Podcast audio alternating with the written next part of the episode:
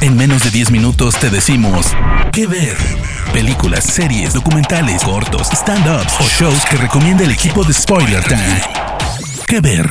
Bienvenidos y bienvenidas amigos y amigas de Spoiler Time. ¿Cómo andan? Yo soy Vicky Reptile y me pueden encontrar en Twitter y en Instagram como arroba Vicky Reptile. Es un placer estar de nuevo con ustedes para hacer este podcast de recomendaciones en menos de 10 minutos.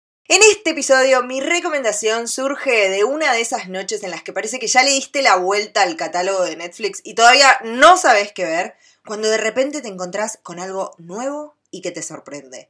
Esto exactamente es lo que me pasó a mí casualmente un 4 de julio y así me encontré con America, The Motion Picture, una película animada para adultos que es realmente bizarra. ¿De qué trata America the Motion Picture? Bueno, como nos lo anticipa su título, va a hablar de Estados Unidos y particularmente de su fundación y su lucha por la independencia de los ingleses. Claro que no lo va a hacer en tono documental, sino más bien como una parodia de humor negro y súper violenta de la historia fundacional de los Estados Unidos de América. Aquí los tiempos están un poquito mezclados y dos figuras míticas de la política estadounidense como Abraham Lincoln y George Washington son amigos durante las épocas de la colonia, aunque ambos, sobre todo Lincoln, soñarán con la independencia. La muerte de este último a manos de Paul Revere es la chispa que necesita Washington para poner manos a la obra para iniciar la revolución que llevará a Estados Unidos a ser un país independiente.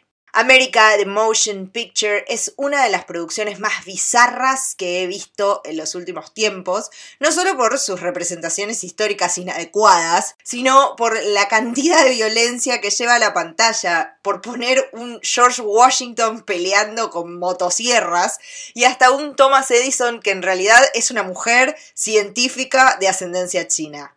En medio del delirio de presentar la lucha por la independencia de esta manera, America The Motion Picture también se toma el tiempo para reírse de todos los estereotipos estadounidenses y de todas las injusticias y luchas raciales que todavía se mantienen por esos pagos. Por ejemplo, Samuel Adams es aquí un típico yankee de fraternidad que se la pasa bebiendo cerveza frente al té de los ingleses y solo quiere divertirse con sus amigotes. O también, mientras que Jerónimo, un famoso líder de las tribus apaches, aquí lucha codo a codo con Washington y compañía, confiando en que en el futuro los nativos americanos no serán arrasados ni traicionados por los estadounidenses.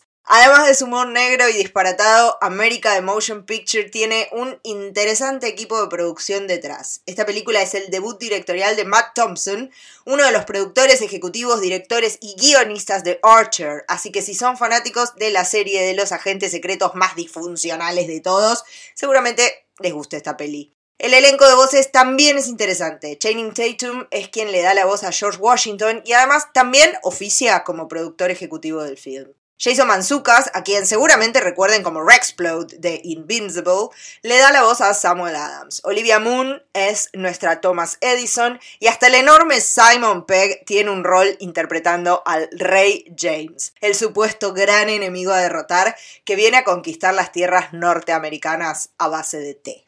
America The Motion Picture es una película original de Netflix que se estrenó el 4 de julio del 2021 y es ideal para aquellos que disfrutan primero de producciones animadas para adultos, pero que además gusten del humor negro y bizarro y de las escenas de acción bien violentas. Si tienen ganas de reírse un rato de algo bien absurdo y ridículo, no duden en ponerse a ver este hallazgo de la N roja. Soy Vicky Reptile y los espero en mis redes sociales para que me cuenten qué les pareció. Nos encontramos en el próximo episodio de ¿Qué ver?